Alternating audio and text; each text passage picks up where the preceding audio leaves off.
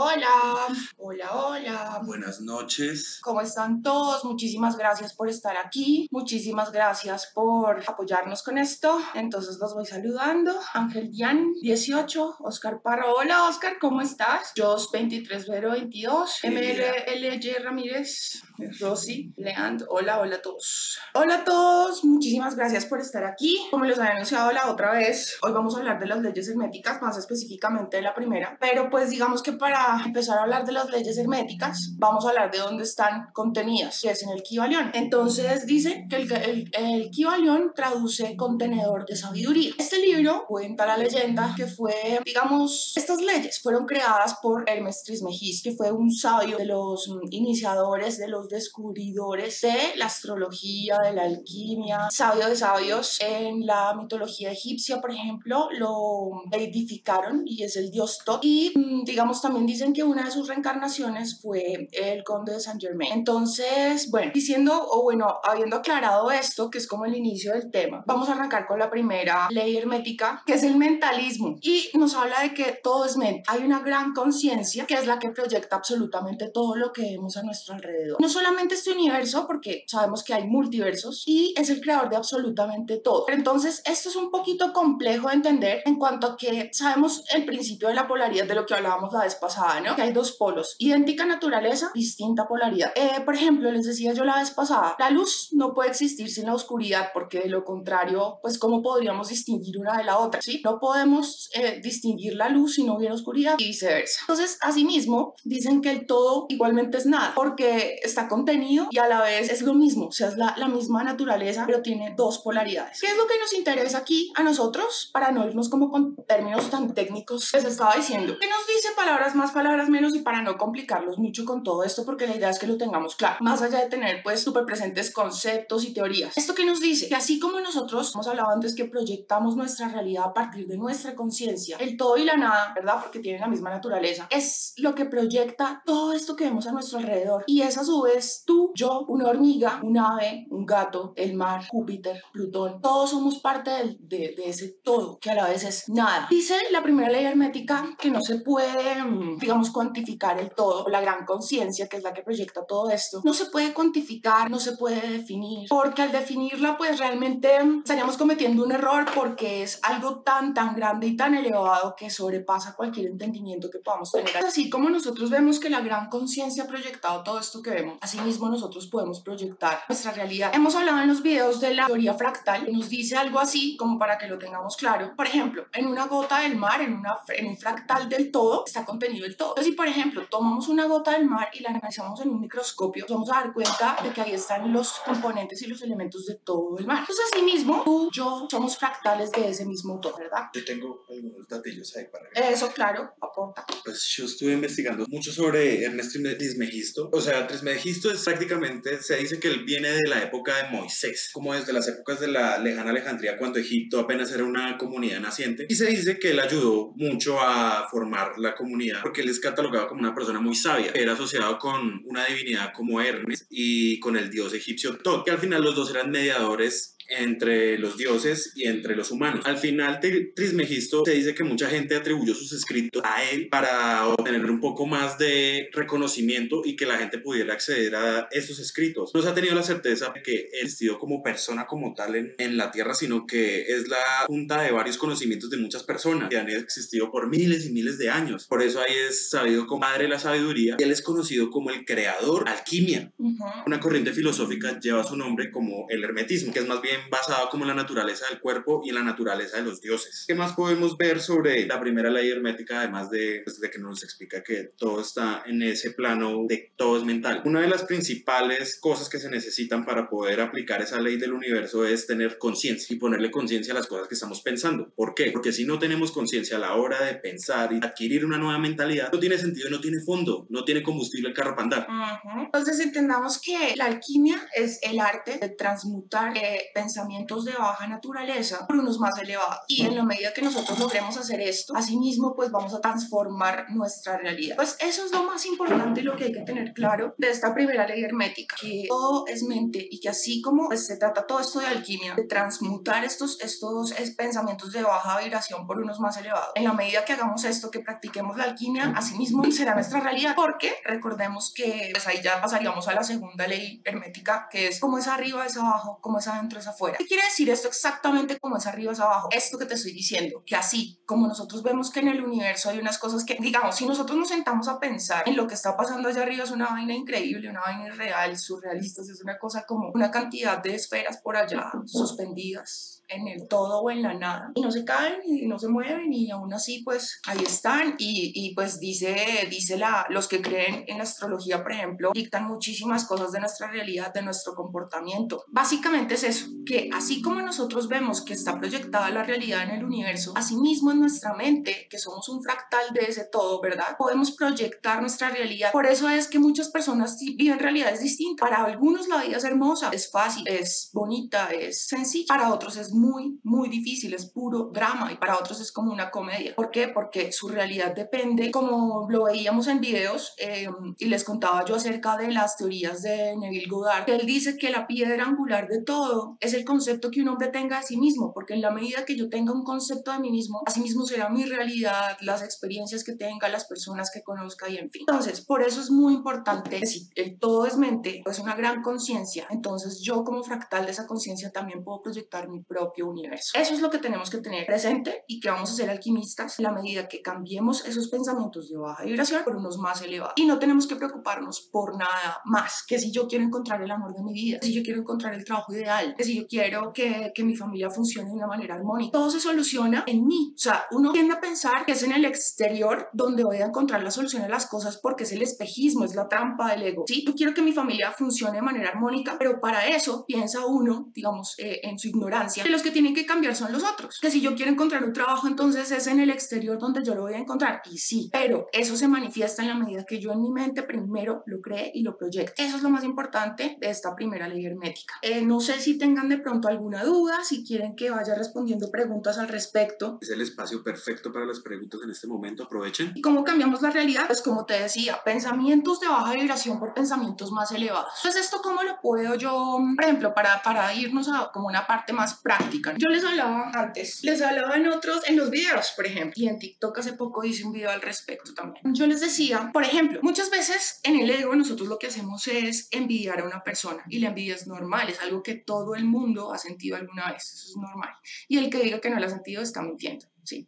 Porque en algún momento nosotros anhelamos algo que otra persona tiene y pues es precisamente porque no lo tenemos. Ahora, que esto se puede manifestar de dos maneras. La añoranza de algo que queremos, pero entonces sin desear que el otro no lo tenga, ¿verdad? O alegrándome porque el otro lo tenga y anhelándolo para mí, ¿sí? Cuando yo cambio la, la envidia por admiración, yo hago magia y estoy siendo alquimista. ¿Por qué? Porque cuando yo envidio a alguien, yo le estoy enviando dos mensajes contradictorios al universo, que es la gran conciencia y la que proyecta la realidad, y a mi inconsciente, que a su vez manifiesta mi realidad, porque mi mente es, em, es, la que proyecta lo que yo estoy viviendo, mis experiencias y todo. De ahí la segunda ley, la de la correspondencia. Como es arriba es abajo, como es adentro, es afuera, ¿verdad? Como es la gran conciencia, así mismo es el universo, como soy yo, entonces es como es arriba es abajo, como es adentro, es afuera. ¿sí? Cuando yo envidio a alguien, yo le estoy diciendo a mi mente, yo odio ese algo, lo odio. Entonces, si lo odias, nunca lo vas a manifestar, porque eso hace como cortocircuito. ¿Cómo así? ¿Lo quiere o no? Póngase de acuerdo, porque si no, no, no vamos para ningún Pereira, ¿cierto? Muy importante que cambiemos la envidia por admiración. Este es un, es un ejemplo práctico de cómo uno cambia la realidad y cambia los pensamientos de baja vibración por unos más elevados que le van a ayudar a proyectar esa realidad que le sirve, que quiere manifestar.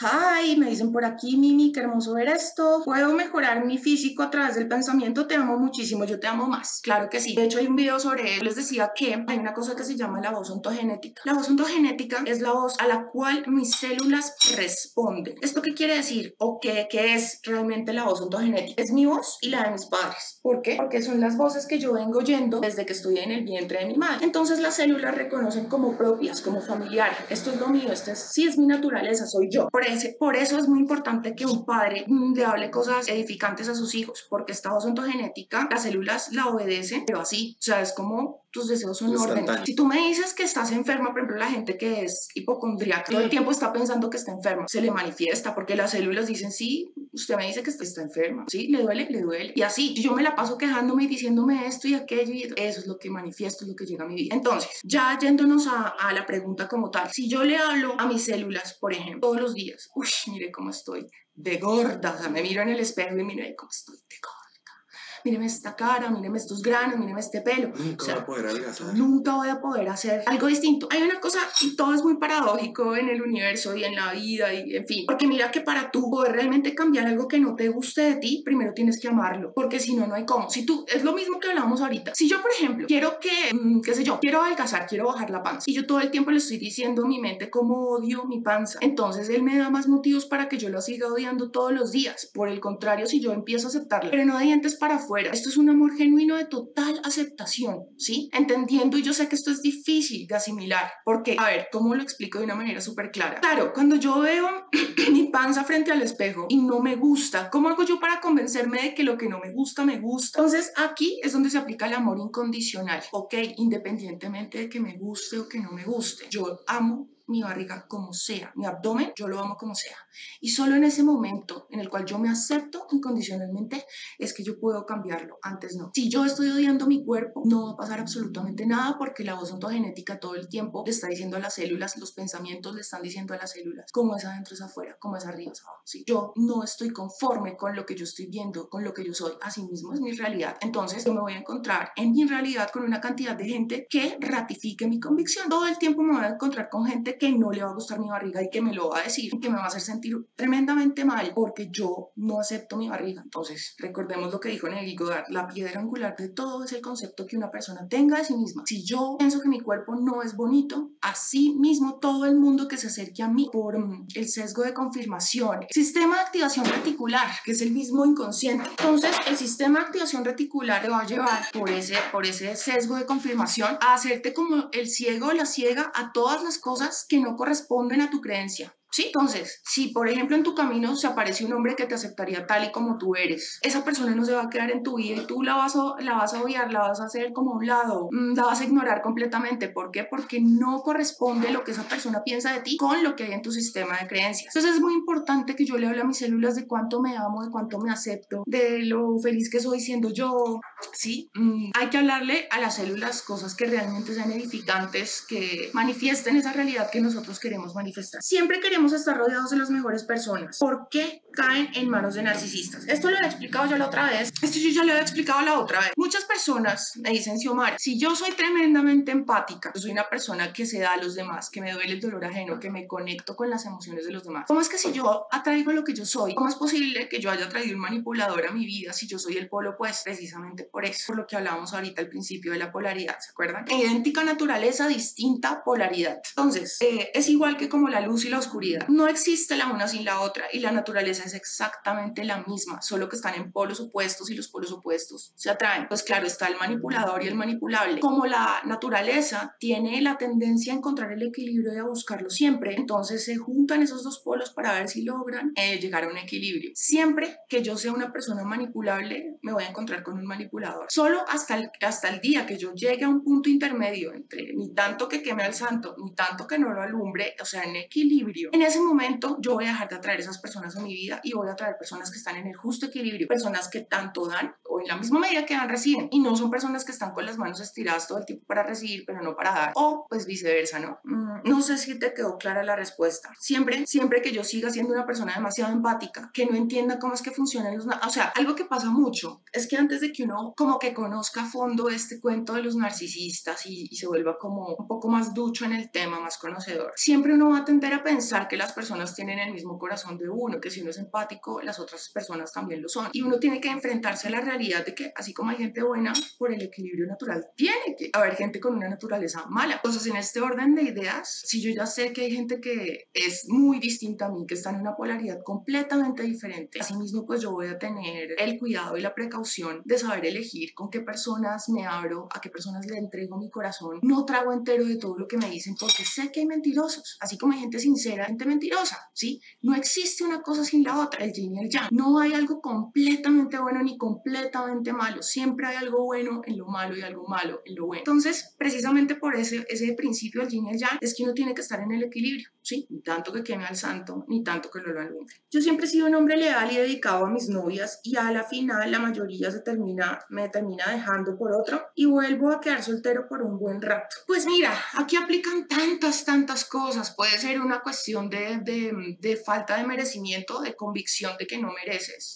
Yo pienso que las inseguridades te ganan a ratos, porque a mí me solía pasar eso también. Esto desde las parejas se soluciona mucho llegando a un equilibrio. ¿Sí? Ni tanto que queme al santo, ni tanto que no lo alumbre. Yo tenía otro video, por ejemplo, en el cual yo hablaba de que ser tan bueno no es tan bueno, precisamente porque no lo es. O sea, siempre tenemos que llegar al punto de equilibrio, no se trata de dar y dar y dar y dar y dar. Ahora, acá hay una cosa en la que la gente se confunde mucho y es normal. O sea, por ejemplo, yo les he hablado en los videos, hay que dar por el simple placer de dar. ¿Qué quiero decir con esto? No se trata de que nosotros demos y demos y demos a un manipulador, por ejemplo, a una persona que es un narcisista y que nos quedemos ahí dando y dando y dando porque pues eso, eso es lo que, lo que espiritualmente yo debería hacer. No, aquí qué pasa, que si yo le voy a dar algo a alguien independientemente de que sea mi pareja, mi familia, el perro, el gato, el que sea. Yo le estoy dando eso que le doy porque encuentro placer en eso, en eso, no en lo que me represente después de darlo. Sí, o sea, muchas veces nosotros entregamos detalles, entregamos atención y tiempo esperando que otra persona también nos dé eso mismo, pero resulta que nosotros tenemos que encontrar el placer en el simple hecho de hacerlo, pero sin tener expectativas. Yo les ponía en los videos un ejemplo y es, por ejemplo, valga la redundancia, cuando uno tiene un perro, uno ya sabe que el perro lo quiere y que le compre o no le compre un collar, cómprele o no comida, algo por amor al perro, yo le compro comida, yo le compro el collar y eso no me va a representar a mí ni más ni menos. Yo lo hago por el simple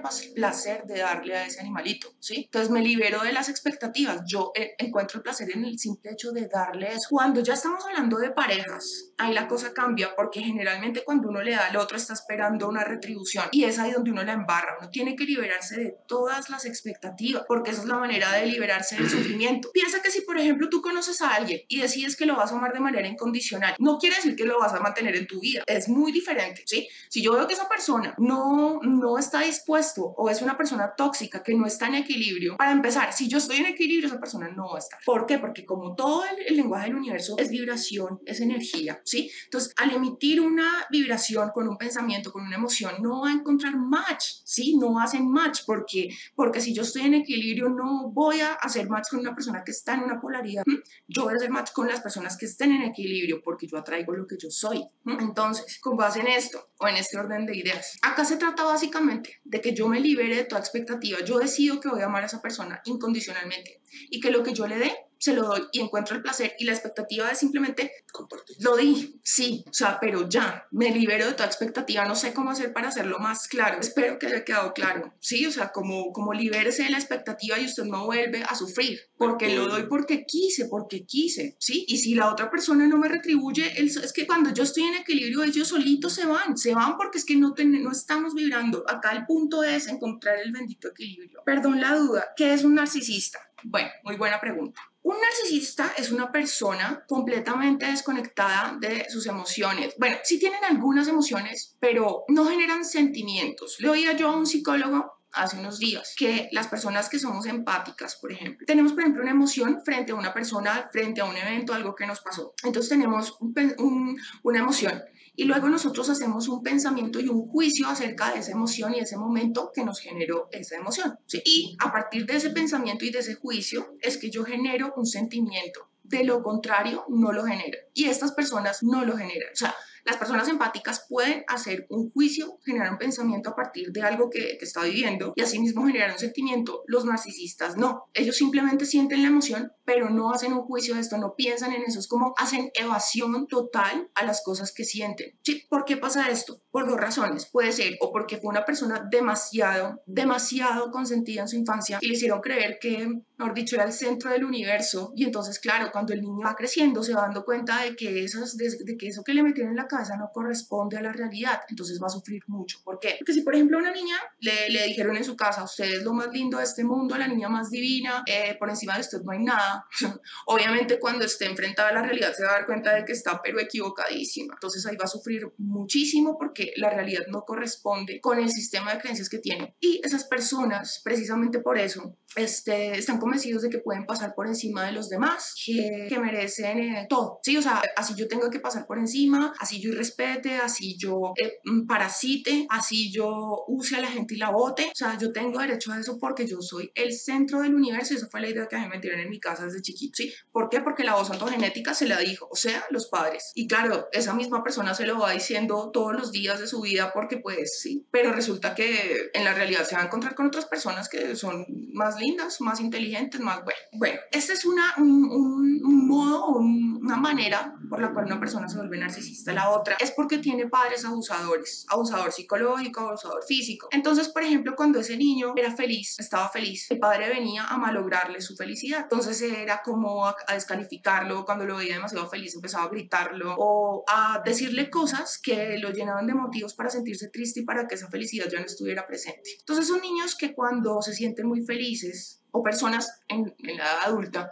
que cuando se sienten felices están muy nerviosas y muy, muy alteradas, no se sienten en armonía con eso. ¿Por qué? Porque tienen en su mente arraigada la creencia de que siempre que están felices algo viene y los jode. Entonces por eso ellos no les gusta estar felices, no les gusta eh, los ambientes armónicos, porque esto les recuerda que viene como lo malo. ¿sí? Entonces ellos mismos generan como estos ambientes hostiles que les ratifique eh, esto que tienen en su sistema de creencias codificado. Entonces el abuso. Entonces, fíjate que, por ejemplo, ellos hacen cosas para hacerte enojar, para que sufras. Un narcisista, por ejemplo, se llena el ego y existe a través de ti lo que tú sientes por él o ella. Entonces, son personas que al principio suelen dar muchísima atención, te estudian muy bien, te escuchan, pero no todos, no todos, pero, pero sí, digamos, los que son... Pueden actuar como si lo hicieran. Pero es que hay gente que ni eso. Te digo que hay gente que ni eso.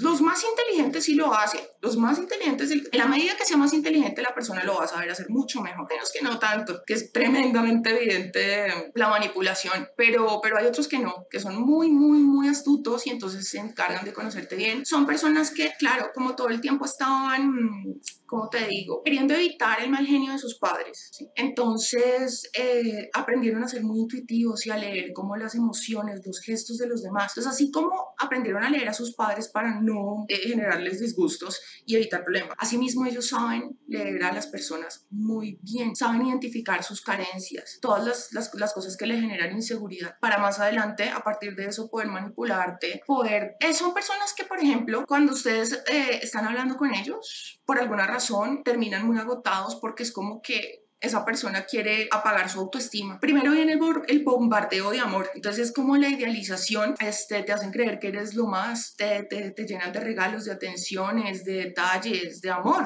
¿sí? Y después cuando ya sienten que te tienen en la palma de la mano es que emerge ese verdadero ser oscuro que hay dentro, dentro de ellos y empieza la descalificación. Entonces empieza lo que antes le parecía genial de ti, ahora le parece horrible, eh, todo el tiempo te está criticando, puede ser de manera directa o muy, muy sutil, ¿sí? Que como que te deja como pensar pensamientos ambiguos que tú no sabes qué fue lo que me quiso decir exactamente, pero te deja sintiéndote muy mal. Y esto lo hace básicamente para que tú empieces a dudar de ti mismo, de esas fortalezas que tú tienes. Son personas que no, así digamos, te digan que te, inicialmente que te admiran, que mejor dicho, todas tus cualidades, esas personas no pueden admirar a nadie, ellos solo sienten envidia, porque ellos, mmm, digamos que anhelan esas cosas y cuando te escogen como víctima es porque hay algo en ti que ellos quisieran poseer y lo quieren como sustraer a través de, de, de conquistar conquistarte, de dominarte. Y cuando ellos ven que tienen sometida a una persona que envidian, pues se sienten tremendamente poderosos, porque ellos dicen, si yo puedo dominar y destruir a esta persona, quiere decir que yo soy más que esta persona. ¿sí? Son personas que te van a bombardear de amor para luego descalificarte, te crean una disonancia cognitiva, es decir, tú no sabes qué creer, esta persona hace estas vainas, pero al principio me mostró ser un sol. Entonces uno se queda enganchado en esa relación esperando que la persona vuelva a ser lo que en un principio fue, pero eso jamás, óyeme bien, nunca jamás va a volver a aparecer, a no ser que tú lo descartes o que esa persona de pronto se vaya. Bueno, un narcisista siempre vuelve. Siempre vuelve ¿por qué? Porque para ellos tú no eres una persona independiente a ellos, para, para ellos tú eres una extensión, tú eres su propiedad. Desligarse de ti es muy jodido porque para ellos tú eres él, tú les perteneces, entonces la persona siempre va a volver, pero entonces va a volver para otra vez engañarte, engatusarte, y probablemente hasta subirte mucho más elevado, mejor dicho, subirte a la supernube para dejarte caer desde ahí. Cada vez el, el, este ciclo destructivo va a ser peor, el golpe va a ser peor y eso tiene unos efectos devastadores, devastadores con la autoestima, con la salud mental de la persona y cuanto más tiempo dure esta relación, pues más, más profundo será el daño. Entonces aquí es muy importante trabajar el amor propio para no aguantar ninguna incongruencia, ¿sí? Mm, igual hay videos en, en el canal en donde yo les doy ejemplos de cómo se comportan estas personas. Uno es hombres emocionalmente no aptos, que pues no aplica solo para hombres, sino también para mujeres, pero de pronto, como la mayoría de mis seguidoras, de mis suscriptoras, pues son mujeres, yo lo pongo así, pero aplica para los dos. Y hubo uno de hace poco, que no me acuerdo cómo es que se llama, déjalo ir. Sí, sí, si cumple con estas 31 señales, déjalo o déjala ir. Ahí ya tienes más o menos una idea de cómo identificar a estas personas. Por lo general son personas que les encanta aparentar. Todo ellos son una mentira. O sea, a ellos lo que les importa es la opinión pública sobre ellos, pero generalmente, por ejemplo, tú ves que tienen una vida súper fancy, viajes, carros, de todo. La foto con el último celular contra el espejo, la foto súper casual mostrando el reloj carísimo. Pura apariencia, sí, pura apariencia, pero cuando tú te vas a dar cuenta son personas ahogadas en deudas, son personas que no, su realidad no corresponde con eso que pretenden aparentar y que le muestran a la gente. Personalidades muy pobres que han reemplazado como con objetos materiales. Manifesté mi miedo hace tres meses, me quedé sola con mi bebé y ahora me siento culpable. Pero igual lo chévere es que tú mismo te das cuenta de que pues tú mismo manifestaste este temor. Entonces, mira, ¿cómo te digo? ¿Cómo hace uno para soltar los miedos? Haciendo como un análisis de todo, de toda la situación. Entonces uno dice, listo, yo puedo tener miedo. ¿Eso me sirve para algo? No. Lo único que voy a hacer es poner mi fe en lo negativo. Y cuando yo pongo mi fe en lo negativo, eso es lo que se manifiesta. Entonces, ¿de qué me sirve a mí sentirme mal? ¿De qué me sirve tener miedo? Si eso no me va a ayudar a solucionar las cosas, por el contrario, me complica más todo. Entonces, no. ¿Qué más te puedo decir? Pon tu fe en lo positivo. Cambia esos eh, pensamientos de baja vibración por pensamientos más elevados para que hagas una alquimia y manifiestes la realidad que tú quieres, para que transformes el metal en oro. ¿Qué te puedo decir? Piensa en lo que quieres manifestar y no en lo que no quieres manifestar. Y eso es algo que pasa mucho, que nos pasa muchísimo, poner el foco en lo que no tenemos. Y ahí es donde la embarramos. Cuando yo, por ejemplo, tengo, estoy extrañando a una persona, todo el tiempo estoy pensando en que esa persona me está haciendo falta, en mi carencia, en lugar de pensar en lo que yo ya tengo. Recordemos que una píldora o una fórmula mágica para que las cosas empiecen a elevarse es empezar a agradecer y ojalá en voz alta. Entonces, que me estoy sintiendo mal porque esta persona me trató mal, porque me dejó en visto, porque no aparece, porque... Entonces, yo lo que hago es que me concentro en mi abundancia, no en mi carencia. Entonces, gracias Señor porque me diste, no sé, este cuerpo tan lindo, que lo amo, no sé qué, gracias por este pelo, lo que te guste de ti, gracias por mi mamá, gracias por mi familia, gracias por mi trabajo, gracias por mi inteligencia, gracias, gracias, gracias. Sí, y la cosa cambia. Tú te vas a dar cuenta como la, la, la realidad que manifiestas es otra, tu vibración es otra y recordemos que la vibración es lo que manifiesta la realidad, porque cada pensamiento tiene, genera una emoción, ¿verdad? Y esta emoción es energía genera una vibración. Entonces, si yo estoy poniendo mi fe en el miedo, pues ¿qué voy a manifestar? Nada elevado, cero. Y sigues estando en, en, en pensamientos de baja vibración y no estás logrando la alquimia, que es lo que buscamos con el conocimiento de las leyes herméticas, ¿cierto? Si me conoció un chico, me gusta mucho, él es modelo, hay veces que lo siento inalcanzable. ¿Qué me recomiendas? Y hay atracción, pero he soñado mucho con él estos días. Quiere decir que se está manifestando. Bueno, mira, yo siempre he pensado, yo siempre he pensado que cuando uno sueña con una persona es porque de alguna manera están comunicándose, están conectados. Digamos que de alguna manera esto puede ser algo positivo, pero no necesariamente porque a veces también cuando nosotros estamos pensando mucho, mucho en alguien, pues es normal que la mente al final pues manifieste lo que tienes dentro, ¿no? Lo que está en tu inconsciente y así mismo pues se manifiesta. Esto es complejo porque hay gente que es muy escéptica, gente que no, pero el inconsciente te envía mensajes a través de los sueños, a través de pensamientos que son recurrentes, por ejemplo, de tu infancia. Dense cuenta de una cosa, por ejemplo, cuando ustedes piensan en una canción, analicen y verán que siempre que ustedes piensan en una canción, los transporta a un lugar o a una época de sus vidas. Y generalmente a un lugar en específico, siempre, porque puede ser que haya sido esa la primera vez que oyeron esa canción o lo que de pronto no necesariamente la hayan oído por primera vez ahí, pero que de pronto generó una emoción muy intensa cuando oí la canción en esa oportunidad. Entonces, digamos que mi emoción en ese momento fue más intensa que la primera vez que la oí, por ejemplo. Entonces, siempre me voy a acordar de ese momento y de ese lugar. Analicen y verán que es así. Eh, fíjense que les hablaba de las señales del inconsciente. Entonces, por ejemplo, cuando yo tengo un pensamiento que yo estoy, digamos, en esos momentos en los que yo voy desplazándome de un lugar a otro, ya sea en carro o en donde en avión, caminando, a veces, si uno es bien consciente y está despierto, se da cuenta de que hay pensamientos recurrentes de la infancia o del pasado. Cuando uno se percata de eso, de que este pensamiento vuelve y vuelve y vuelve, es porque algo te quiere decir. Generalmente si es de la infancia, suele suceder que es porque algo te marcó, necesitas hacerle sanación a eso. Como yo sano, eso, eso que, que de pronto generó dolor, a veces también hay pensamientos que, que, que nos generan emociones positivas, bonitas, pero cuando no, es bueno montarse en el video, qué pena que les hable así como tan coloquial, transportarse a ese momento del pasado y mm, cambiar la, la narrativa de ese momento de mi infancia en donde no me sentí nada feliz, me trae dolor ese recuerdo. Entonces yo lo que hago es que me visualizo como el niño interior que estaba ahí, como el niño que vivió todo esto, mi niño interior que vivió esta situación dolorosa. Y voy como mi versión adulta y le doy a ese niño el amor que en ese momento sintió que, no recibió. Entonces yo voy abrazo a ese niño y le digo, mira que estamos bien, todo al final salió bien, yo estoy aquí para ti. Si tú no recibiste amor incondicional en este momento, si te sentiste abandonado, te sentiste rechazado, te sentiste, no sé, yo te digo que yo te doy todo eso y estamos bien. Mira, aquí estamos, todo salió bien, estamos bien. Te das amor, te abrazas, abrazas a ese niño interior todas las veces que puedas, todas las veces que puedas. Y esto puede sonar a cuento de hadas, pero es tremendamente real. Si ustedes, eh, por ejemplo, en meditación en las noches, cuando ya se van a quedar dormidos en ese estado como de dormitación, y no sé si esa, esa palabra existe, pero sí sé que existe el verbo dormitar, que no es estar completamente despierto ni completamente dormido. En ese estado mental es donde tú puedes como tratar de traer a tu mente ese recuerdo doloroso y procurar cambiar la narrativa, ¿sí? Darte ese amor que no te diste en la infancia. Ahora, como me haces varias preguntas en la misma, ¿no? Como me decías, ay, que en los sueños lo he visto, entonces digamos que por eso te hablaba de lo del inconsciente y que es una manera como de, de recibir señales. Eh, por ejemplo, si en el sueño tú ves que, les voy a contar una experiencia personal para, para darle claridad como a esto. En la universidad yo conocí a una persona que me encantaba, me fascinaba, pero resulta que en ese momento yo no estaba sola, por eso yo no pude ser seria con esa persona. Entonces, como yo no pude ser seria con él, él después se dio cuenta de eso y se consiguió otra novia. Entonces resulta que eso mí me generó muchísimo dolor porque esta persona realmente me gustaba mucho. Siempre que yo soñaba con él, yo soñaba distante. ¿Sí? ¿Por qué? Porque en mi inconsciente estaba arraigada la idea de que esa persona no sentía ya interés por mí, estaba ya en otra relación. Y era tanta mi convicción que siempre que yo soñaba con él, él, como te digo, o sea, como que me daba la espalda o no estaba conmigo, o si estaba conmigo siempre se tenía que ir, como que no está, no está, no, no sientes que está. Diferente es cuando tú sueñas, por ejemplo, que la persona te corresponde, que el, el, la emoción del sueño es bonita, que cuando tú te despiertas te deja un sentimiento bonito. Distinto es cuando tú te despiertas y qué frustración, o sea, tanto en mis sueños como en la realidad es la misma historia.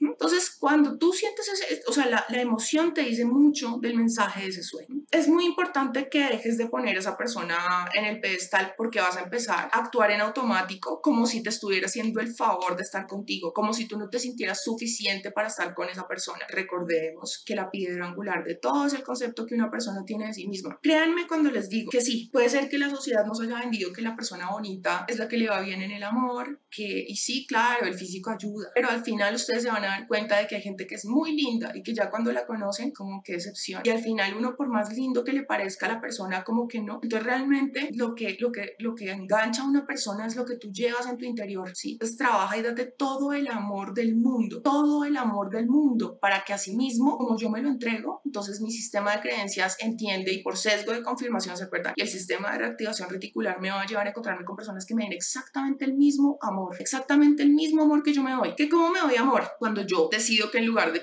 de tomarme una Coca-Cola, mejor voy a tomar agüita porque tiene sustancialmente menos azúcar y yo estoy pensando en mi salud. Cuando yo, por ejemplo, trato de consumir más cosas vivas como frutas y verduras y no muertas como carne y ese tipo de vainas, ¿sí? Como cadáveres.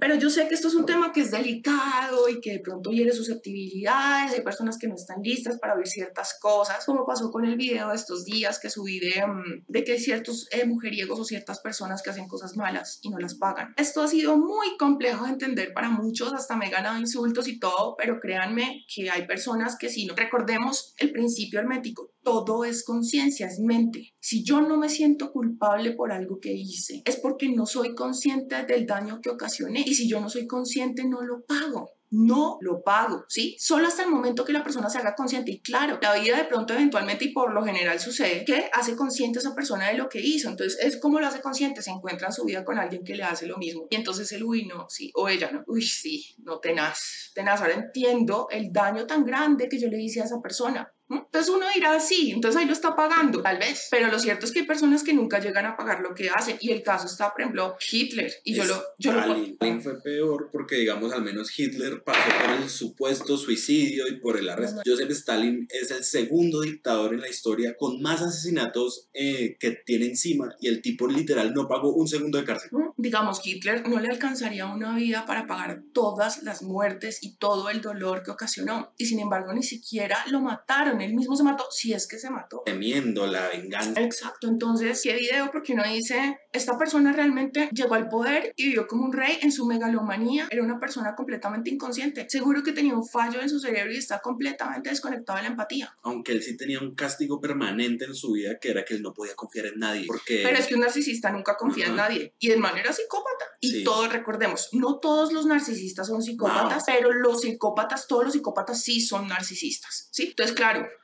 si yo sé la clase de porquería que soy, qué pena, ¿sí? Que voy a hablar aquí como las cosas como son. Si yo soy una porquería, ¿cómo no voy a creer que el resto de la gente también lo es? Es normal que yo digan desconfianza porque yo voy a creer que todo el mundo es como yo. Pues claro, ¿cierto? Entonces, ¿cómo yo podría yo confiar en alguien cuando yo sé mis alcances? Recordemos que el ladrón juzga por su condición. Entonces, es muy importante que si tú te das amor, yo voy a decidir que no, no voy a seguir durmiendo y perdiendo el tiempo en Facebook o en Instagram o en la red social que sea. Y mejor me voy a poner a leer. ¿Por qué? Porque eso, miren, el conocimiento es poder. Y no se imaginan. Por ejemplo, yo les de corazón hoy les quiero recomendar que vayan y se daten lo más posible del tema del narcisismo, porque esta gente es un cáncer y entonces si ustedes pueden evitar que una persona de estas llegue a sus vidas o a las vidas de las personas que ustedes, mm, a las vidas de las personas que ustedes aman, esto es una cosa que hace la diferencia, que puede estar salvando eh, saludes mentales, en fin, date todo el amor del mundo, esto yo ya lo he hablado en los videos, que cómo me doy amor, estudiando, cuidando de mi cuerpo, alimentándome bien, saliendo de personas que yo sé que son tóxicas, que no me quieren, ¿sí? evitando situaciones que me fastidian, que me molestan, que no me agrada estar ahí porque ahí uno simplemente está haciendo daño uno mismo.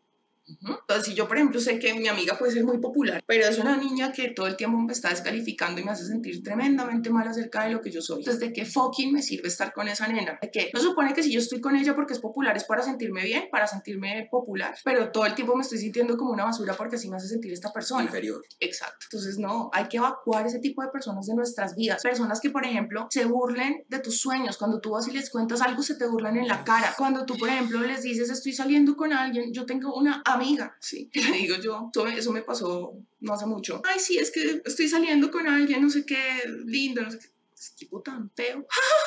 Pucha, ni siquiera se esfuerzan en disimular la mm. envidia. Mm. Entonces, ese tipo de cosas, uno al, al final sabe quién está con uno y quién no. Mira, a conciencia, uno sabe que si uno tiene un problema, uno sabe a quién podría llamar y a quién no. Quédate con los que podrías llamar, así sea una sola persona y el resto, chao. Pero sin dudarlo, o sea, que sea la primera persona que se te viene a tu mente, que tienes la confianza y la certeza que está a tu lado. Dices tú que Katze Dernach este, dice, creo que nunca he conocido a nadie narcisista. Mira que yo creía lo mismo. Hmm. Yo pensaba lo mismo hasta que empecé a, a, acumular información y me di cuenta, uy, no, pucha, estaba rodeado de este tipo de personajes toda mi vida y hasta mi familia los hay. Y no tenía ni idea, pero los hay. ¿En qué momento uno puede saber que es maltrato psicológico? En ese caso se debería realizar una denuncia o eso que llaman scratch. Scratch.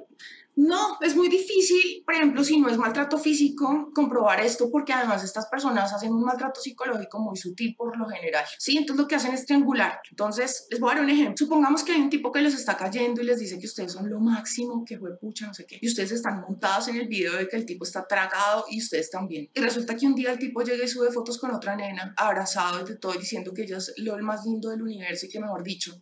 Esta es una incongruencia, un video y uno queda como, ¿qué? Entonces todo lo que me antes era mentira, entran a uno en una competencia y esto es lo que buscan este tipo de personas haciendo esas triangulaciones. Ponerse en la posición de premio para que esas dos mujeres, en este caso por el ejemplo, empiecen a competir por él y en una manera, digamos, inconsciente, uno empieza en automático, si uno no es lo suficientemente consciente, en automático uno va a empezar a compararse con esa mujer y a ver qué fortalezas tengo yo frente a esa persona y debilidades también. Entonces empiezo a competir con él y, pues este, esta persona se va alimentando de toda esta energía. Yo les decía hace poco en un video que cuando yo pienso en esta persona, cuando yo siento cosas, le estoy dando esa energía que me estoy dejando de dar a mí. Esto, apenas ustedes vean una incongruencia de este, de este calibre, chao, salgan corriendo porque es un narcisista. Si ustedes ven que la persona antes era un sol y se convirtió de un momento a otro en un demonio, o que a veces es la persona más linda del mundo y al otro día es lo peor, maltrato psicológico, narcisista.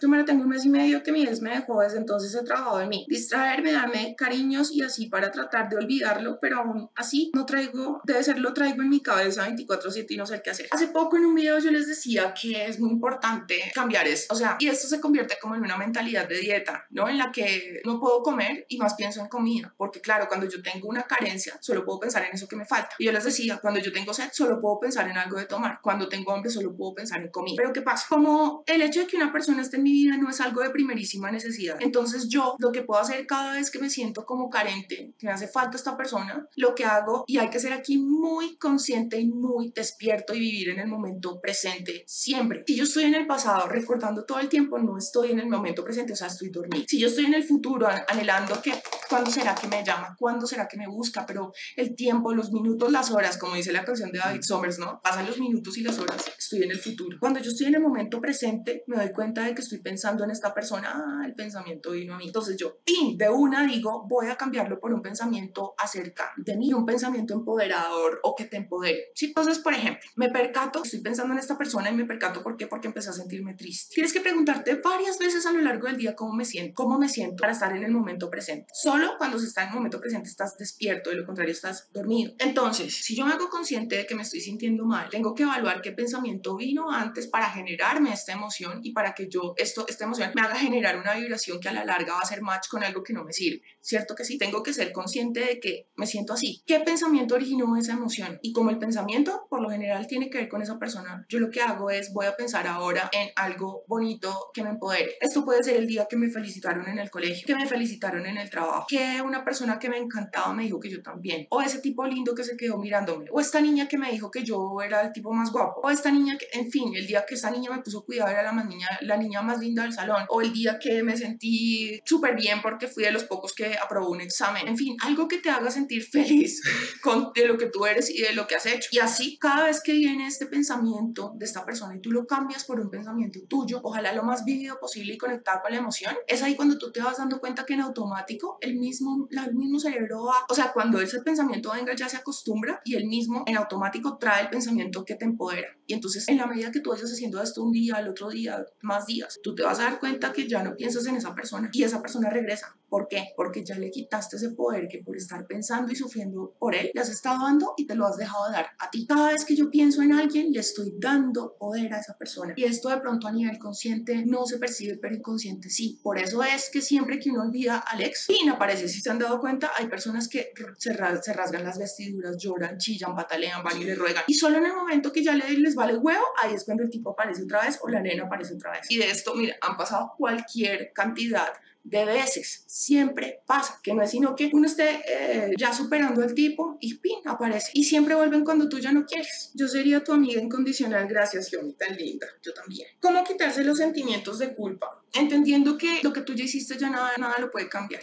Hay que darle cierre a la cosa. ¿De qué te sirve a ti sentirte culpable si eso no va a cambiar lo que pasó? Entonces, ¿qué pasa? Cuando uno siente culpa, uno se quita merecimiento Y cuando yo siento que no merezco, pues no me pasan las cosas, porque yo mismo siento que no me lo merezco. Mire, muchas veces cuando una persona va a la iglesia juiciosa y entonces hace ayunos y lee la Biblia y todo esto, le empieza a ir muy bien, pero ¿saben por qué? Porque tiene la convicción de que está haciendo las cosas bien y que por lo mismo merece. Por eso las personas que buscamos a Dios, mm, digamos que por un principio científico y espiritual también, si yo siento que yo merezco porque estoy haciendo las cosas bien, porque estoy conectado con Dios, porque, porque siento que, que esto me va a llevar a la consecución de conseguir eso que yo quiero manifestar, como yo siento que me lo merezco, que me estoy portando bien, que estoy haciendo las cosas bien, pues así mismo me pasa porque siento que lo merezco. Recordemos que la piedra angular de todo es el concepto que una persona tenga de sí misma y a sí mismo será su realidad. No lo digo yo, lo dijo Neville Goddard, ¿sí? Y, no, y para irnos antes, al sabio de los sabios, Trismegisto, ¿sí? Como es adentro, es afuera. Si yo siento que soy feliz de lo que soy, así mismo yo lo proyecto. Entonces, claro, sígase sintiendo feliz de ser usted. Mire, le doy cada día más motivos para que se sienta feliz de ser usted. Tremendo ser usted. Severo, qué chinga.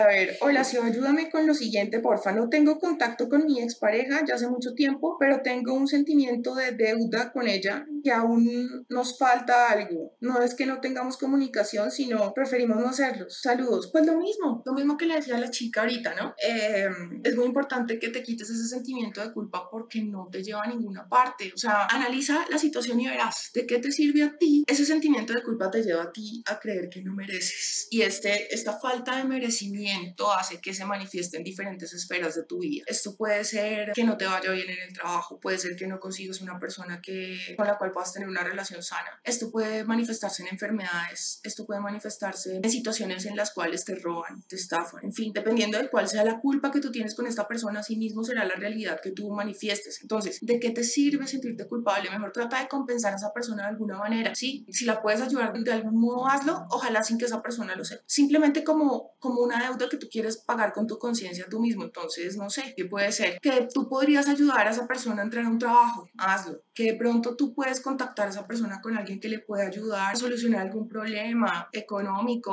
o psicológico o espiritual o el que sea. Sí, trata de hacer algo que compense eso y suéltalo. Suéltalo ya porque, porque esto no te sirve, no te sirve. Y por más culpa que tú sientas, esto no va a cambiar lo que pasó. ¿Cómo haces tú para cambiar lo que ya pasó? No puedes. Entonces, ¿de qué te sirve sentirte mal? Suelta esa carga y avanza. ¿De dónde sacas tanta información valiosa? ¿En sueños? ¿De leer, meditando? De leer, claro, de leer y de escuchar libros. Pues ahora lo chévere es que mientras estás haciendo otras cosas puedes ir oyendo, en em, conversaciones con otras personas, espejos en la vida que he tenido, cualquier cantidad de información ahorita tenemos cualquier cantidad de, dicho, uno tiene que agradecer mucho estar en esta época de la, de la, de la vida, de la existencia, de la humanidad, de la humanidad porque la información está al alcance de todos. De la Exacto, es ir a internet y buscar. Ahora, claro, uno tiene que tener discernimiento para saber qué asume como cierto y qué no, pero yo les digo a ustedes, miren, yo les hablo muchas cosas y no lo den por hecho, compruébenlo y su propia realidad les va a decir si sí o si no, si sí corresponde o no, ¿sí? si, si para ustedes tiene sentido lo que yo les digo, y resuenan con eso, pues tómenlo y si no, pues déjenlo, porque es que cada quien tiene su realidad y asimismo, eh, según su sistema de creencias, asimismo proyectará lo que le pasa. Pero si les digo que esto no es algo que me haya inventado yo, esto de, de, de equivalión es algo que le puede cambiar la vida cualquiera. ¿Y de qué manera? O sea, imagínense, es la alquimia, es lograr que a través de los pensamientos yo cambie mi realidad. Por eso hablaba del primer, em, de la primera ley hermética. Mentalismo. El universo es mente, es conciencia. Y que así como tú ves afuera ese universo proyectado, esa gran conciencia lo está proyectando. Asimismo, tú proyectas tu propio universo. Suelta las culpas, suelta esa falta de merecimiento, porque así mismo vas a proyectar tu realidad. Como es adentro es afuera, como es arriba es abajo. Buenas noches, una preguntación. ¿Qué libros para lees para alimentar tus conocimientos? Hay un resto, muchos, o sea, libros así valiosísimos, El poder de la hora, las enseñanzas de Don Juan, todas las haga, porque más allá de las brujadas y todas las cosas que él, que él dice, es la sabiduría. Es la sabiduría, es la sabiduría, o sea, hay algo que no, discúlpenme si de pronto esto no se los digo al pie de la letra, porque yo sé que no se los voy a decir al pie de la letra porque no me acuerdo con exactitud, pero hay uno de los libros en los cuales mm, habla él, y yo les había hablado en la transmisión pasada de eso, de cómo él en su conocimiento muy primitivo, transmite exactamente los mismos conocimientos del Kibalión, por ejemplo, eso de las polaridades. Póngale cuidado que hay un libro en el cual, para no, no extenderme mucho con esta respuesta, les voy a nombrar algunos libros y ya ahorita paso a explicarles lo de las enseñanzas de Don Juan. ¿Cuál les recomiendo? Despierta de Anthony de Melo. Es un libro que recomiendo que lean varias veces porque la primera vez puede ser complejo. El poder de la hora, Los secretos de la mente millonaria. Uno de Ryan Weiss que se llama Muchas vidas, muchos sabios. Bueno, y todos los de Ryan Weiss, todos los de Wayne Dyer, Neville Goddard. Eh, ¿Dónde está mi queso? Es un libro muy bueno. Eh, sí, por ejemplo, un libro que tal vez no sea espiritual, pero que hace la diferencia en la vida de uno es uno que se llama Pensamiento Lateral de Edward de Bono. Y les doy un ejemplo de este pensamiento lateral. Por ejemplo, una vez en un banco había un problema porque había muy pocos cajeros y era muchísima la afluencia de gente a este banco. En ese momento no había posibilidad de contratar a más gente ni tampoco de irse a una sede más amplia para que la gente que, que iba al banco estuviera más cómoda. Entonces uno dice, en su sentido como uno dice, bueno, ¿cuál es la solución a este problema? Conseguir otros cajeros, ampliar el sitio, buscar otro, otro local para poder poner el banco ahí o la sede del banco ahí. No hay dinero, ¿sí? Entonces, ¿cómo lo solucionamos? ¿Saben cómo lo solucionaron? Y el problema cuál era? Que la gente iba y se rebotaba y se ponía súper brava porque no los atendían, porque siempre se represaba muchísima gente. Eso era un problema. Entonces, lo que hicieron para evitar esos conflictos, esos problemones que se armaban de la gente alegando y gritando y había otros que se les unían, entonces eso se convertía en una batalla, en una batalla campal todas las veces, todos los días. Entonces, lo que hicieron fue lo siguiente, pusieron cámaras y un televisor. Entonces, cada vez que una persona empezaba a gritar y alegar, la enfocaban y proyectaban la imagen de la persona gritando a todos los demás. Pues claro, la persona cuando ya se veía ahí gritando le daba como pena porque se confrontaba como con lo que estaba haciendo y como que, no, qué oso. Entonces ya nadie, nadie gritaba. Y digamos que le dieron solución al, por el momento a la vaina, ¿sí? Mientras que ganaban tiempo y podían hacer algo más. Fíjense cómo se sale de, del, del, sentido común, ¿sí? De, de la solución más obvia y piensan de manera lateral. Me salgo de esto y trato de darle una solución por otro lado. Ese libro es una maravilla, una joya porque aprenden a darle solución a cosas de una manera que nunca se hubieran imaginado, les abre la mente. ¿Qué otro libro? Ya les dije Los secretos de la mente millonaria, Padre rico, Padre pobre. Como lo crees, lo creas. Kiyosaki tiene varios libros y me parece que es un autor que vale mucho la pena leer. Uno con el primer libro le cambia el pensamiento, digamos, con tu actuación financiera y de paso te das cuenta que ahí aplica de una la primera ley de Trismegisto, todo es mental. Entonces el man a uno le dice, pues así como por decirlo coloquialmente, que uno se tiene que estar desde el primer momento que uno tiene un proyecto se materializa desde un pensamiento fuerte y con conciencia. Entonces, digamos, si tú quieres lograr, no sé, un proyecto en tu trabajo, eh, conseguir tal monto de dinero, llegar a ser tal persona, todo consiste en que seas constante a la hora de estar pensando en ti y viéndote como el ganador que quieres ser en un momento y enfocándote en la meta que tanto anhelas. Y conectándote con la emoción de cómo te sentirías si ya fuera una realidad. Eso es una cosa que, de la que habla Neville Goddard y de la que habla también una señora a la que admiro profundamente, que se llama mm, María Elvira Pombo. Y ella decía, la magia está en que usted se sienta como si eso ya fuera una realidad, conectarse con la emoción, la emoción, porque recordemos que todo tiene un, un origen en un pensamiento y ese pensamiento me genera una emoción y esa emoción genera una vibración y esa vibración empieza y se va por allá al universo, el campo cuántico unificado, ¿sí? Y hace match con eso. Entonces, si por ejemplo yo tengo emociones elevadas, eh, emociones que me generan bienestar, entonces yo estoy conectando, estoy, esa energía la estoy canalizando a lograr y a manifestar ese algo que yo quiero. Entonces, si por ejemplo yo quiero, y aquí hay algo muy, muy importante, no hay que concentrarse en el qué, sino en el cómo me sentiría. ¿Por qué? Y ya lo he hablado en otros videos o en los videos de YouTube. Por ejemplo, yo sueño con trabajar en el Banco de la República porque soy economista y pues obviamente trabajar en el Banco de la República es tremenda oportunidad. y pues para mi hoja de vida eso es, sí, claro. Entonces hay que entrar a preguntarse por qué yo quiero trabajar allá, porque para mi hoja de vida eso sería buenísimo, porque eso sería algo que me, me alimentaría la autoestima muchísimo, el saber que yo pude lograr entrar a ese banco y que no cualquiera lo hace, entonces eso me hace sentir empoderado o empoderada. En fin, sacar los motivos por los cuales yo quiero trabajar allá y soltar, es decir, no me voy a enfocar en que quiero trabajar en el Banco de la República, porque es que la realidad supera la ficción. ¿Qué te quiero decir con eso? Que tú tienes una mente limitada de humano, una conciencia limitada de humano humano, pero la gran conciencia no. Entonces es como yo poner un buscador. Yo quiero un trabajo en el cual yo me sienta así, ta, ta, ta, ta, ta, que me gane tanto, que mis compañeros sean así, que ta, ta, ta. Yo empiezo a conectarme con la emoción de cómo me sentiría, cómo me sentiría si yo trabajara en el Banco de la República,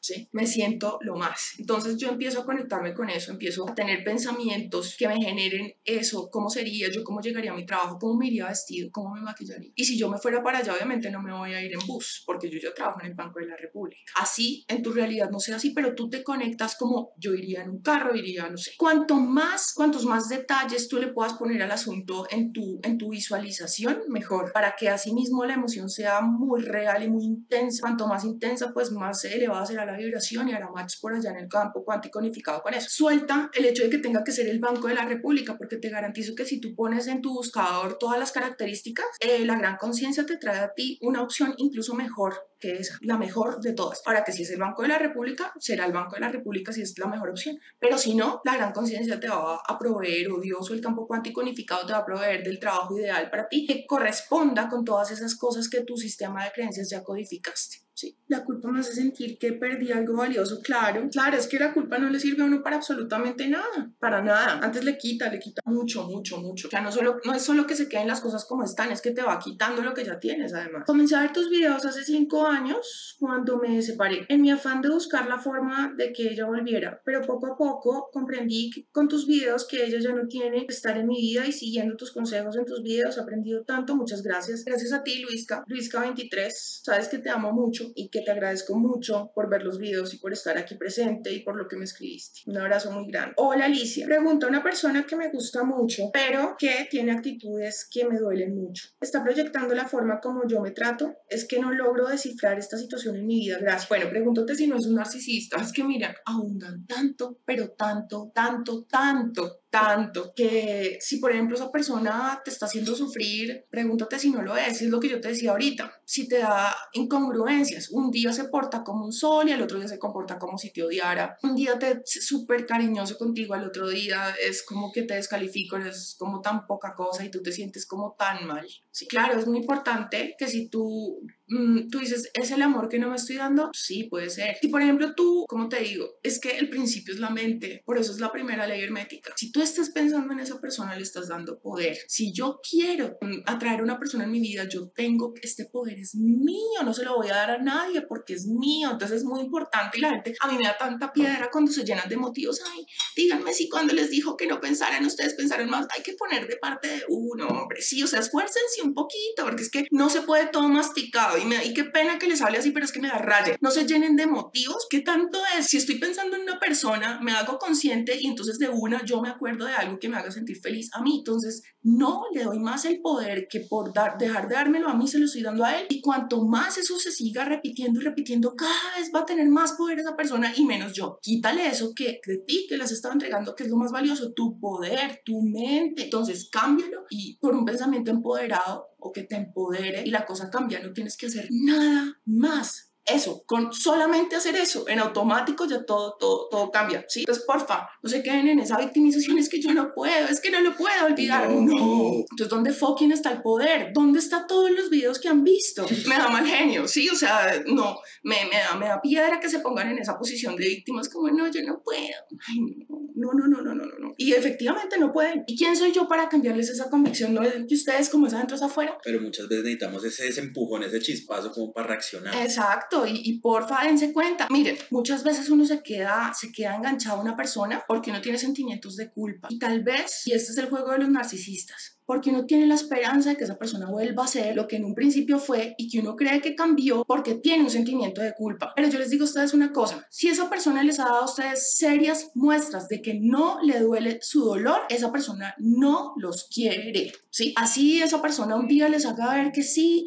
el otro día no. Hay gente que incluso causa, es que los narcisistas causan dolor por placer, por verte reaccionar, ya sea histérica, ya sea llorando, ya sea así. No les des el gusto el poder de tus emociones lo tienes tú. Si esa persona logra sacarte de controles porque tiene poder sobre ti, eso es lo que les encanta a ellos. Entonces, ¿que ¿cómo me voy amor? Ya les dije, ¿cómo? cambiando la mala alimentación por buena alimentación, cuando ya entiendo que, hombre, mi tiempo vale, mi tiempo vale, entonces no, no lo voy a seguir desgastando en Netflix. Ahora, no digo que no haya series que puedan de pronto, eh, sí, o sea, enseñarle a uno cosas, no digo que no, pero, pero pues hay vainas que le enseñan a uno mucho más, como un libro, como irse a caminar, como ponerse a hablar con una persona que te enseñe un montón de cosas. Recordemos que el conocimiento es poder. Ah, bueno, lo que les estaba diciendo es algo muy importante para soltar a las personas. Cuando uno se siente que está enganchado en una relación es analizar eso. Una persona me quiere a mí si se dan tres factores. Atracción física y sexual. Y no tiene que ser esta persona la más divina, pero uno le gusta. Por alguna razón no se siente atraído eh, físicamente por esa persona y tiene deseos sexuales por esa persona. Dos, eh, hay camaradería, es decir, yo puedo compartir momentos que no son solo sexuales con esa persona. Puedo ver una serie y la disfrutamos, puedo tener una conversación y la disfruto, tenemos temas en común, podemos ser amigos. Y algo muy importante, le duele tu dolor y se alegra con tus alegrías. Si esto último no se da, las otras dos cosas son importantes, claro, pero si esto último no se da, no hay, no hay, no hay amor no lo hay. Entonces, si una persona un día me trata súper bien, el otro día me hace sentir como el culo, ¿sí? O sea, como que llega y sube fotos con otra o empieza a hablarme de lo maravilloso que era su, su exnovio o su exnovia o qué sé yo.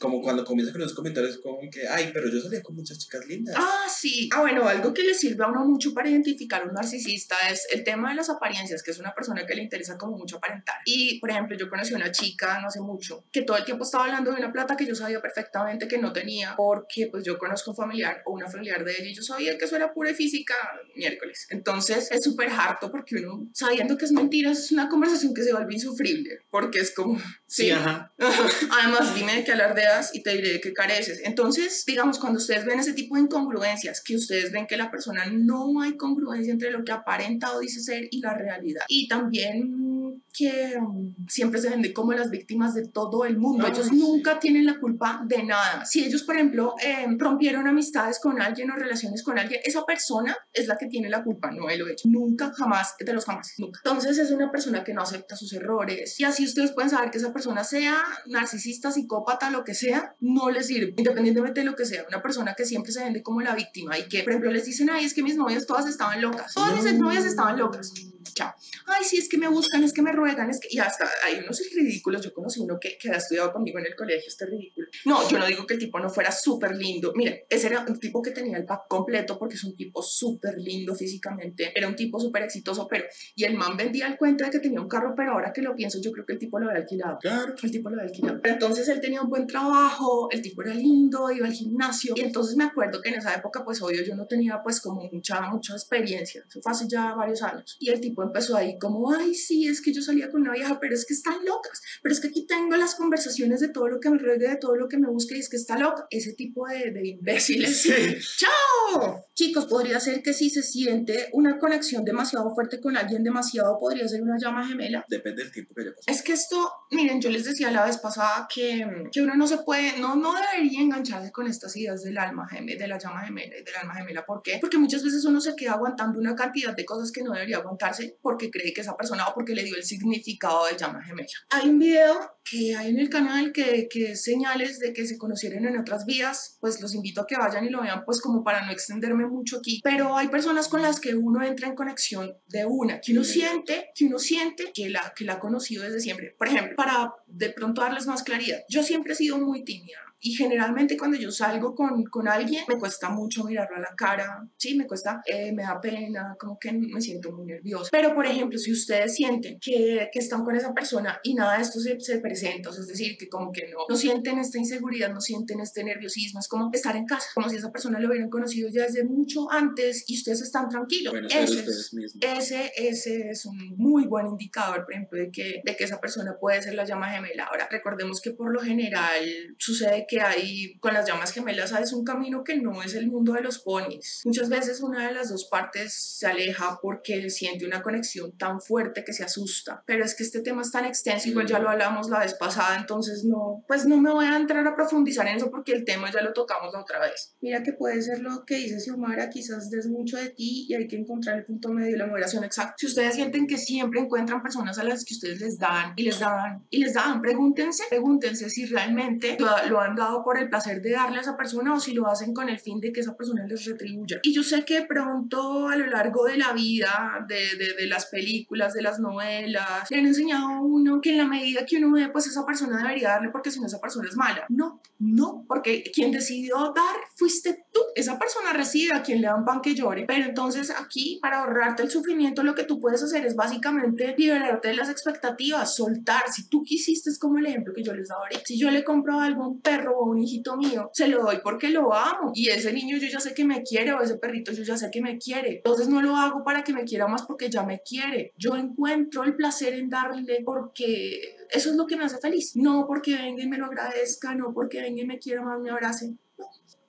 Sí, es que a veces me saca la piedra cuando, cuando se ponen de víctimas, porque no, pues salgan de ese papel de víctimas, porque si, si siguen en ese papel de víctimas se van a encontrar con verdugos. Y no solamente va a ser la pareja, va a ser el jefe, va a ser la amiga, el amigo, el primo, sí. Entonces quítense ese estigma de víctimas, porque si no, van a seguir siendo por siempre. En una idea así, lo más importante es tener propósitos puros. Sí, mira que eso, eso que tú nombras aquí de los propósitos puros, yo lo había nombrado en un video en el cual yo les decía cuando ustedes se desenfocan del tener y se enfocan en el ser, ocurre la magia también. Entonces, por ejemplo, las personas narcisistas para poder ser quieren tener casa, quieren tener poder, quieren tener fama, quieren tener popularidad, quieren tener un físico, quieren tener, tener, tener para poder ser. Cuando es todo lo contrario, para yo poder tener, primero tengo que ser. Entonces yo tengo que enfocarme en ser. Y como yo soy, cuando yo puedo tener, trabajar y construir cosas en mí que nadie me pueda quitar. Mis pensamientos elevados nadie me los puede quitar. Nadie. Si yo cambio, por ejemplo, este pensamientos de por pensamientos más elevados, eso es algo que depende 100% de mí, ¿quién me lo va a venir a quitar? Hay un autor colombiano que yo admiro profundamente que se llama Mario Mendoza y él decía el profundo significado de la existencia. Y él decía, por ejemplo, yo ya encontré mi significado profundo de la existencia, que son mis libros. Yo ya los escribí, ya los leyeron, yo ya lo hice. Así nadie los hubiera leído, pero yo ya los hice. Eso es una cosa que a mí nadie me la puede quitar, porque yo ya lo hice. Cuando es algo que alguien te puede venir a quitar como una pareja, esta pareja se puede morir, se la pueden llevar otra persona, se puede aburrir y se va, lo que sea. Entonces ya no la tienes. En cambio, cuando te concentras en lo que tú eres, en el ser, en yo soy, ¿sí? El conocimiento que yo quiero, ¿quién me lo va a quitar? Nadie. Tendría que ser que perdiera la memoria pero igual el conocimiento está en el inconsciente, seguro que está y por medio de terapia se puede recuperar. Yo, por ejemplo, lo que yo he evolucionado en mí, por ejemplo, lo que hablamos al principio, que yo no soy consciente del daño que le hice a Pepito o a, Juanita. Y resulta que la vida me mostró por medio de alguien ese dolor. Yo pude conectar y me di cuenta de lo que estaba haciendo mal y del daño tan grande que yo ocasionaba. Cuando yo me permito evolucionar y decir no lo voy a volver a hacer porque ya sé lo que duele y no quiero que alguien más lo vuelva a sufrir como yo lo sufrí, en ese momento tú estás creciendo y evolucionando como persona y también estás practicando la alquimia. Entonces, cuando eso sucede, yo estoy creciendo como persona, ¿eso me lo puede quitar alguien? Nadie me lo puede quitar. Cuando yo trabajo en mi ser, cuando yo hago algo por el otro completamente desinteresado, eh, sin buscar qué retribuciones o que me quiera o que me apruebe, eso es algo que se queda en mi corazón, es una siembra que nadie me la puede quitar. Es encontrar el profundo sentido de la existencia. Es, sí, por ejemplo, mis videos, yo ya los hice, ya he, ya he transmitido mis vivencias, ya encontré personas que les interesa saber lo que yo tengo que decir. Eso nadie me lo puede quitar. El recuerdo que ustedes tienen de mí o lo poco que les haya o lo mucho que les haya podido aportar, ¿quién me lo puede quitar? Amo cada dicho que dices, jajaja. y yo amo que estés aquí. Sofía, Tenía una relación y empecé a obsesionarme con otra mujer y eso me trajo problemas hasta terminar mi relación. ¿Qué tengo que indagar en mí para que no me vuelva a pasar? Saludos y gracias. Pregúntate por qué te obsesionaste con esa mujer. Obsesionarte. ¿Por qué? Eh, seguramente esa mujer representa algo que tú mismo no te has dado. Y hay una pregunta que le ayudó muchísimo como para esclarecer ese tipo de, de cosas. Pregúntate qué es ese algo que tú siempre has querido que alguien te diga. Y esto no lo digo yo, esto se lo escuché a Enrique Delgadillo, persona que admiro profundamente. Él decía, pregúntese, es, okay, pregúntese qué es ese algo que usted siempre ha querido que le diga, qué es ese algo que usted siempre ha querido escuchar de sus padres, de una persona. Entonces, con toda honestidad, yo siempre he querido que la gente me diga que yo soy la más divina de todas. Pues tú considérate la más divina de todas. Finalmente tú eres la protagonista de tu, de tu vida. Y si tú te repites eso, tú vas a tener este, experiencias que te ratifican que tú eres la más divina de todas. Ahora, recordemos que no se trata de la competencia y del ego, sino del amor propio, del ser. ¿sí? Si yo me quiero y me acepto tal y como yo soy, entonces así mismo yo voy a proyectar mi realidad. No se trata de competencia con otra, no. sino yo lo que quiero es ser la, a los ojos de una persona que me ame la más divina del universo, que no, que no pueda haber una mujer más divina que yo para esa persona. Pues te lo dices tú todo el tiempo. Para mí no hay nadie más divina que tú. Pueden haber más bellas que tú, como dice Diomedes, pues pero tú para mí eres la reina, ¿sí? Mi jefe es un manipulador de primera y me explota mucho. ¿Por qué se presenta en mi vida? Por lo mismo, no estás en equilibrio. Si, por ejemplo, tú te sientes víctima, te sientes víctima de los demás y todo el tiempo te estás lamentando por lo que mi papá me hizo, lo que mi primo me hizo, lo que mi hermano me hizo, lo que todos me hicieron, pues te vas a seguir encontrando con personas así a lo largo de tu vida. Si tú te encuentras con un manipulador es porque tú eres manipulable. Algo te viene a enseñar esa persona. Uno, algo que pueda hacer que le sirve mucho, mucho como para desligarse de la rabia que le produce a uno el hecho de encontrarse con ese tipo de personas y más cuando se trata de un jefe porque a uno no le queda de otra más que obedecerlo, porque lamentablemente esta, esta persona está en una posición de poder. Es practicar el oponopono y ya lo habíamos hablado en otros videos, ¿no? Es te amo, gracias por estar en mi vida, así usted lo odie, así tú odies a esa persona, pero tú le dices te amo, gracias por estar en mi vida. ¿Por qué? Porque esa persona se está encargando de mostrarme algo que yo tengo que trabajar en mí para precisamente practicar o aplicar esa alquimia de la que hablábamos al principio, en la cual yo cambio pensamientos de baja vibración por pensamientos más elevados. Entonces, sí, te amo, gracias por estar en mi vida, es algo que pensando en esa persona, digamos, mi jefe se llama Pepito Pérez. Todas las mañanas yo voy a decir, Pepito Pérez, te amo, gracias por estar en mi vida, gracias, gracias, gracias. O perdón, lo siento, discúlpame. Las, las frases de lo pono, gracias, te amo, perdón, lo siento, lo siento, perdón, gracias, te amo. Y tú lo dices con el nombre propio de esa persona todos los días en voz alta. Y tú vas a ver cómo todo eso va, toda la situación va cambiando. Eso es mágico. O sea, es que la gratitud es una cosa que eleva la, la vibración, pero sí, mágico, mágico, mágico. Por eso yo les digo, cuando venga el pensamiento, esa persona que no está, cámbienlo por un pensamiento empoderador y ese pensamiento empoderador les va a llevar a sentir gratitud. Por ejemplo, yo me sentí inteligente el día que aprobé ese examen. Gracias por la inteligencia que me diste, por la capacidad, Señor, que me diste para poder resolver ese examen. Siento gratitud, elevo mi vibración, estoy practicando la alquimia porque cambio mi pensamiento de baja vibración por uno más elevado. Entonces hay que agradecerle obviamente a esa persona que está en la vida de uno porque sin duda si le genera a uno una molestia, hay algo, miren, dice, cuando uno tiene, y esto lo decía Wayne Una naranja cuando es exprimida no puede soltar otra cosa que no sea jugo de naranja porque eso es lo que lleva en su interior. Entonces si viene una persona que me genera a mí algún sentimiento negativo, quiere decir que ese sentimiento ya estaba en mí y esa persona simplemente me está ayudando a verlo porque si no estuviera en mí no estaría aflorando porque si yo oprimo una naranja y la tiro y la estripo y la machaco, ella no me va a dar otra cosa que jugo de naranja por más que yo, sí, ella no me puede dar nada distinto a lo que hay en su interior. Así mismo pasa contigo. Haz de cuenta que tú eres la naranja y yo te tiro y yo soy tu jefe y te machaco y te exprimo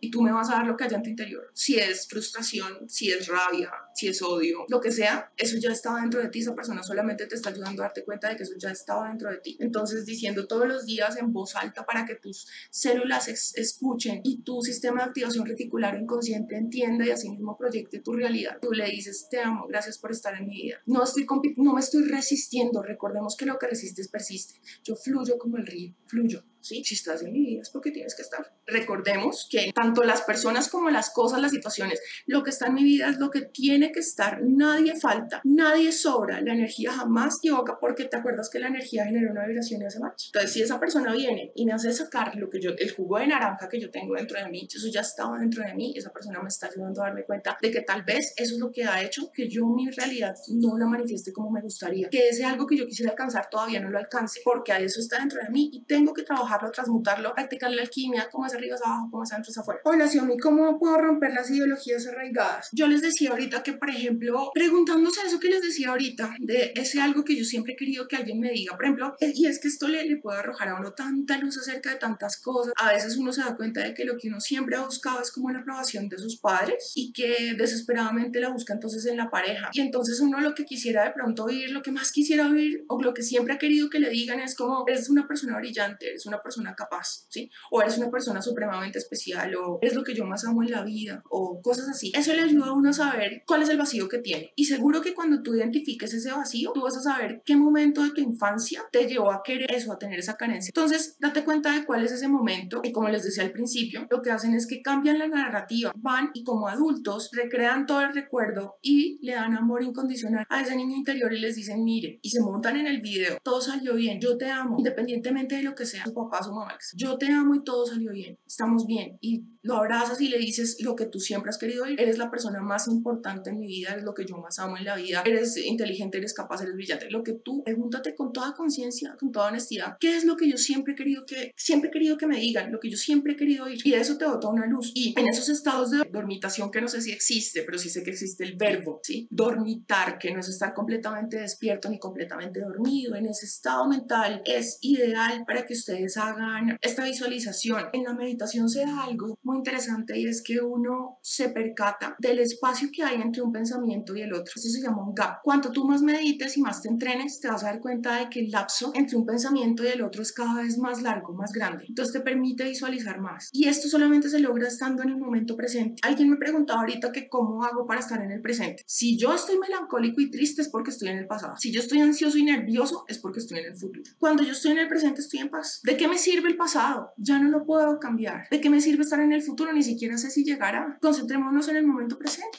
Y entonces cuando yo estoy en el momento presente yo puedo hacer como ese gap cada vez más amplio, más amplio. Y me percato del espacio que hay entre un pensamiento y el otro. Y mientras ese otro pensamiento vuelve a aparecer, yo tengo ese lapso para poder percatarme de ese, de ese pensamiento recurrente que viene a mí a cada rato cuando yo estoy lavando la losa, cuando estoy manejando, cuando estoy coloreando, cuando estoy comiendo. Incluso cuando estoy hablando con alguien y, y esa idea que es de la que estoy hablando me conecta con ese recuerdo a cada rato. Y yo para darme cuenta de eso tengo que estar muy presente y muy consciente de lo que estoy pensando, de cómo me estoy sintiendo. Y entonces ese, ese pensamiento recurrente, ese recuerdo, me, también me bota una luz de que es ese, ese, ese recuerdo que me generó una creencia que está arraigada en mi interior y que está manifestando mi realidad. Entonces yo voy y hago sanidad de ese momento. Cambio todo, por ejemplo, mmm, hay, hay recuerdos muy tristes en los que la gente recuerda cómo su papá maltrataba a su mamá. Cambia la realidad, imagínese cómo su mamá viene y su papá se comporta de una manera completamente diferente y, y está ahí el adulto para darle consuelo y seguridad a ese niño interior que de pronto se sentía inseguro se sentía muy nervioso por el maltrato. Entonces tú le dices, todo está bien, todo está bien, estamos bien, todo está bien. Y cambias el recuerdo en la medida que te sea posible, en el cual ya tu papá no llega a maltratar a tu mamá, sino que llega a darle cariño, se abrazan. Cambias la narrativa.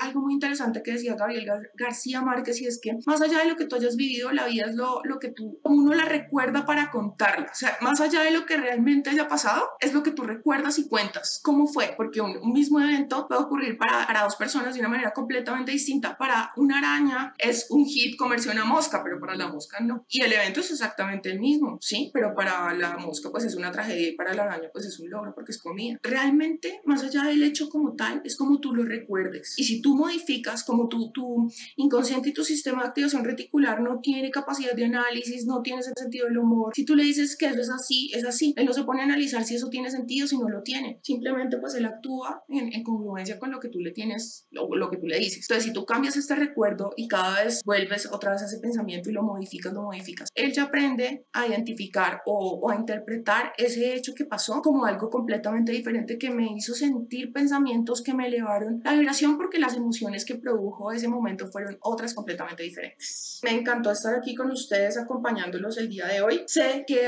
hay muchísimas preguntas que se quedaron sin responder. Lamentablemente el tiempo pues no, no da para uno hablar todo lo que quisiera. Es tanto, tanto, tanto, y una cosa se conecta con la otra y con la otra y con la otra. Y miren que no les terminé de decir al filo de las enseñanzas de Don Juan. Pero bueno, eso lo dejamos para una próxima sesión porque, digamos, explicar, y además que tengo, tengo la posibilidad y el tiempo de, de ir y leer y contarles de una, mejor manera todo para que quede la idea más clara. Pero volviendo, digamos, a esa pregunta de, de qué libros me recomiendas, las enseñanzas de Don Juan, toda la saga, toda la saga. Muchísimas gracias por haberme acompañado, por haber estado aquí. Ustedes saben que los quiero muchísimo, que les agradezco profundamente por la atención que me prestan, por el tiempo, por el apoyo, por el amor saben que son correspondidos. que siempre le pido a Dios que así como ustedes están aquí brindándome su atención y ayudándome a lograr muchas cosas que siempre quise lograr, asimismo les ayudo a ustedes a lograr lo que siempre han querido lograr. Entonces, mantengámonos conectados por medio de eso. Recordemos que todos somos fractales del todo. Brindémonos amor hasta la persona que más nos lastima. Tratemos de brindar comprensión. No necesariamente por compadecer o comprender a una persona significa que la tenemos que tener cerca, no. Pero sí, digamos, no nos llenamos de odio, de falta de perdón, de necesidad de venganza, de resentimientos. Si practiquemos el oponopono, si una persona se nos está convirtiendo en una pesadilla, te amo, gracias por estar en mi vida.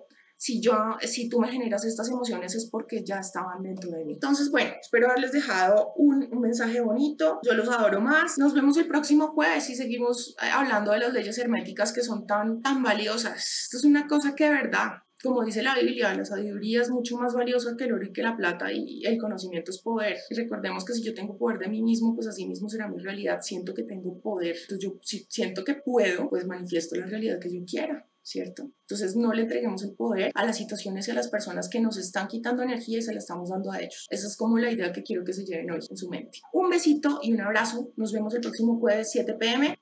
Muchos besos, los amo.